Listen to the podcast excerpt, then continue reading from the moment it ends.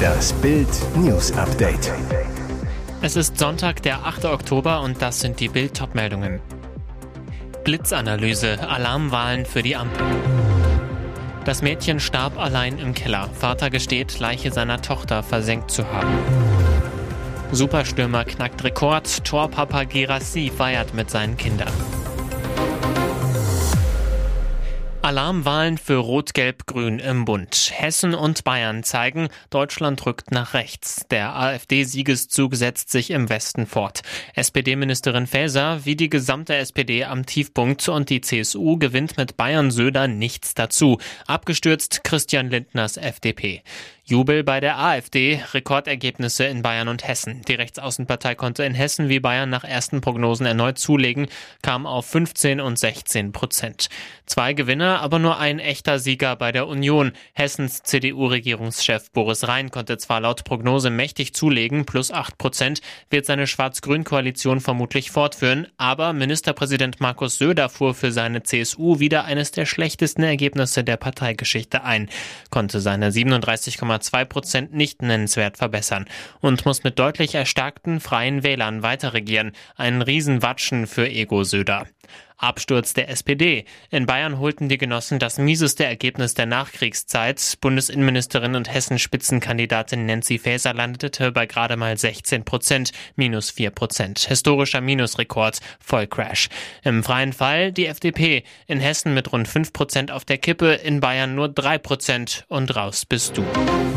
Unglaubliche Beichte eines Vaters bei der Polizei. Der Mann erschien am Freitag auf der Wache in Dienstlaken und teilte den Beamten mit, dass seine dreijährige Tochter ums Leben gekommen sei. Er habe die Leiche dann mit Gewichten beschwert und in den Rhein-Herne-Kanal in der Nähe des Oberhausener Kaisergartens geworfen.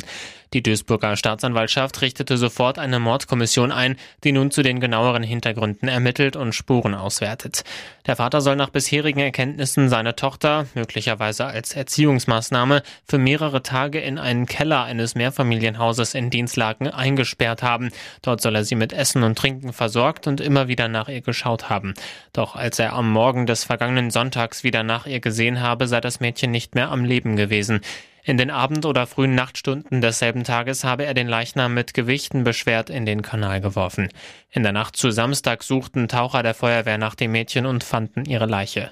Auf Antrag der Duisburger Staatsanwaltschaft obduzierte ein Rechtsmediziner die Dreijährige am Samstag und stellte fest, dass sie starb, weil sie Brei erbrochen hatte. Andere Verletzungen, die zum Tode geführt haben könnten, hatte das Kind nicht. Dramatischer Zwischenfall beim Marathon in München. Am Orionsplatz auf Höhe des italienischen Restaurant Tambosi ist gegen 12.35 Uhr ein Läufer zusammengebrochen. Bei Kilometer 35 ist der Mann kollabiert. Laut Augenzeugen blieb er ganz blass auf dem Rücken liegen. Minutenlang kämpften Zuschauer an den Absperrgittern um sein Leben, machten Herzdruckmassage und riefen laut um Hilfe. Zu spät. Er starb. Das bestätigt die Polizei gegenüber Bild. Nach circa sechs bis sieben Minuten traf der erste Notarztwagen aus Richtung Siegestor Tor ein, kurz danach Rettungswagen und Feuerwehr. Die Herzdruckmassage wurde zehn Minuten fortgeführt, während die Zuschauer mit Jacken den Mann vor neugierigen Blicken abschirmten. Um 11.51 Uhr wurde der immer noch leblose Mann in den Rettungswagen geschoben. Erst um 13.04 Uhr fuhr der Wagen ab. Danach kümmerten sich die Sanitäter um die geschockten Helfer und Zuschauer. Jetzt steht fest, der Läufer ist tot. Die Polizei ermittelt jetzt die genaue Todesursache. Nächster Rekord für den Bundesliga-Überflieger und den feiert er mit seinen Liebsten. Torpapa Seru Girassi hat einen Megalauf und dreht beim 3 zu 1 gegen Wolfsburg das Spiel nach der Pause in nur 15 Minuten mit einem Hattrick. Nach der Torgala schnappte sich Girassi nicht nur den Spielball, er trug auch seinen Sohn und seine beiden Töchter, alle im VfB-Trikot mit der Nummer 9 und dem Aufdruck Papa von der Haupttribüne aufs Feld, drehte mit ihnen eine Ehrenrunde im Stadion. Die Fans feierten sie mit Girassi Sprechchören. Der Stürmer, ich liebe Stuttgart, ich liebe diese Stadt. Eine Liebe, die er mit Toren zurückzahlt. Nach sieben Spieltagen führt der VfB-Stürmer die Torjägerliste der Bundesliga mit 13 Treffern an. Das schaffte nicht einmal Ex-Bayern-Star Robert Lewandowski in seiner Rekordsaison 2021 mit am Ende 41 Toren. Zu Beginn der Rückrunde wird der Superstürmer den Stuttgartern allerdings fehlen. Der gebürtige Franzose startet mit Guinea, dem Heimatland seiner Eltern, beim Afrika Cup. Im Januar und Februar könnte er dem VfB deshalb in bis zu fünf Ligaspielen fehlen. Das wären neun Tore, wenn Girassi seine Wahnsinnsquote halten würde.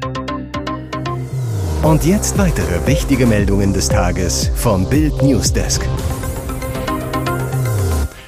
Normalerweise zeigt sich Popstar Madonna im Netz gerne dick geschminkt und durch sämtliche Filter genudelt.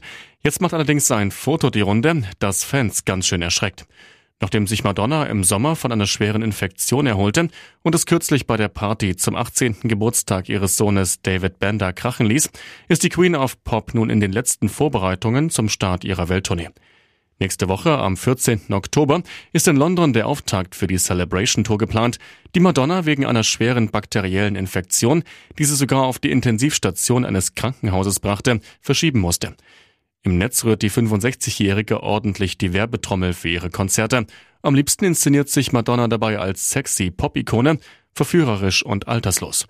Doch jetzt macht mal wieder ein Foto die Runde, das die ungeschminkte Wahrheit zeigt, und die sieht für viele Fans ganz schön gruselig aus. Die Haut des mittlerweile 65-jährigen Weltstars wirkt unnormal glatt, Altersfältchen sucht man fast vergeblich. Madonnas Augen sehen klein und müde aus, ihre Augenbrauen sind gebleicht, ihre Wangenknochen riesig. Und auch ihr Mund hat eine merkwürdige Form. Einige Fans fragen sich nun, hatte der Popstar ein Date beim Beauty Dog? Und ist das wirklich Madonna? Beim Bau von Elektroautos will Volkswagen viele Produktionsschritte in eigener Verantwortung ausführen, um Kosten zu sparen und E-Fahrzeuge für Kunden günstiger anbieten zu können. Zum Bau von Batterien hat VW bereits die Tochterfirma PowerGo mit Sitz in Salzgitter gegründet. Dort entsteht die erste Zellfabrik. Als weitere Gigafactory-Standorte stehen bereits Valencia in Spanien und St. Thomas in Kanada fest. Insgesamt sollen weltweit sechs Werke entstehen. Jetzt haben PowerGo und das Tech-Unternehmen Umicore eine Firma zur Herstellung von Batteriematerialien für Elektrofahrzeuge gegründet, EonWay mit Sitz in Brüssel. Das neue Gemeinschaftsunternehmen plant das erste Werk in der polnischen Stadt Nissa. Dort sollen Kathodenmaterialien für die Batterieherstellung produziert werden. Bis zum Ende des Jahrzehnts soll die Produktionskapazität auf 160 Gigawattstunden ausgebaut werden. Das entspricht nach Konzernangaben rund 2,2 Millionen Elektroautos. 1,7 Milliarden Euro will EonWay in das Werk in Nisa investieren und bis zu 900 Arbeitsplätze schaffen. Die polnische Regierung unterstützt den Fabrikbau mit 350 Millionen Euro. Ziel des VW-Konzerns ist es, ab 2026 Elektroautos für weniger als 25.000 Euro anzubieten. Ihr hört das Bild News Update mit weiteren Meldungen des Tages. Die Grünen sind gegen Grün, zumindest auf Berliner Golfplätzen. Stattdessen sollten dort Wohnungen entstehen. Allein die Flächen für Golfplätze, die sich im Eigentum des Landes Berlin befinden, umfassen 72 Hektar, sagte die grünen Abgeordnete June Tomiak der deutschen Presseagentur. Das sei nahezu die gleiche Fläche, über die im Zusammenhang mit einer möglichen Randbebauung des Tempelhofer Feldes geredet werde.